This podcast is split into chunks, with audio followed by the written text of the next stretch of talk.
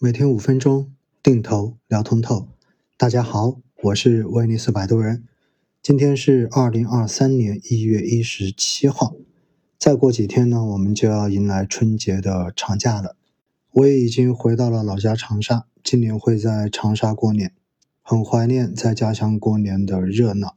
也希望呢，在整个春节假期中间，能够真正的把这个咳嗽的问题给解决掉。这样子呢，在春节之后。的第一个交易日，一月三十号，能够准时的跟大家重新相约在威尼斯星空夜话的直播间。今天有一个很具标志性的事情哈，不知道大家有没有去关注？那就是呢，根据统计局的数据显示，二零二二年全国人口十四亿一千一百七十五万人，比上年末是减少了八十五万人。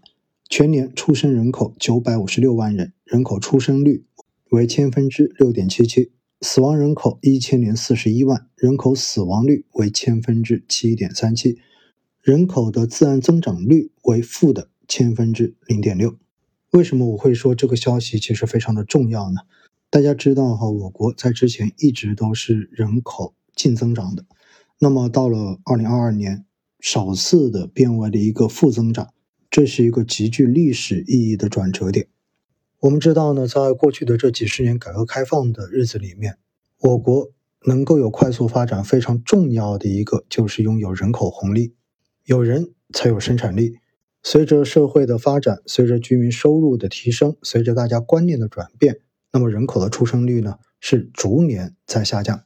而我国的人口结构也很明显的迅速的转向于老龄化，甚至于严重的老龄化。这种转变对于我国未来几十年的发展将会产生极其深远的影响，而对于我们的投资而言，它其实影响也非常非常的大。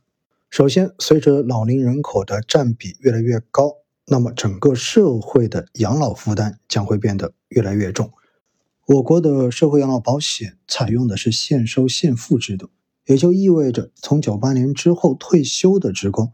实际上所领到的退休工资、社保的待遇，是现在交社保的年轻人所支付的。但是随着人口老龄化的迅速深化，到最后的结果就变成了，从社保领退休金的人越来越多，而参加工作在缴纳社保的人变得越来越少。所以社保的空账问题，其实一直都是非常让人关注的问题。也正是因为如此，在过去的这十几二十年，我们看到呢，在养老方面，除了社保这个第一条支柱，后来推了企业养老年金第二条支柱，而在去年推出了第三支柱，也就是个人的商业养老自筹。其实呢，这里就要提醒大家一点：未来养老很有可能主要要靠自己，你不能把这个希望寄托在社保上面，社保能够。继续下去，它也仅仅只能提供最低的一个生活保障。所以，对于我们来讲，学会长期投资、稳健投资，让自己的资产能够存下来，并且获得稳定的增值，以备以后退休的这个需求，其实是非常非常重要的一件事情。而整个国家的人口自然增长率变为负值之后，这意味着，其实未来房地产基本上。已经没有太多值得想象的空间。当然，这里指的是房地产的投资。未来真正具有长久投资价值的房地产，一定都是在核心城市的核心地段。地段将决定一切，因为只有核心城市、一线城市才能够对年轻人产生真正的吸引力。有人口的净流入，对于房地产来讲，才有实实在在的新增需求。所以，除了这些一线城市的核心地段之外，未来的几十年，中国的房地产很有可能并不具备值得让人期待的投资价值。城市中间那些并不是核心地段的边缘，以及三四线城市的房地产价格，长期来看应该是一个逐步往下的趋势。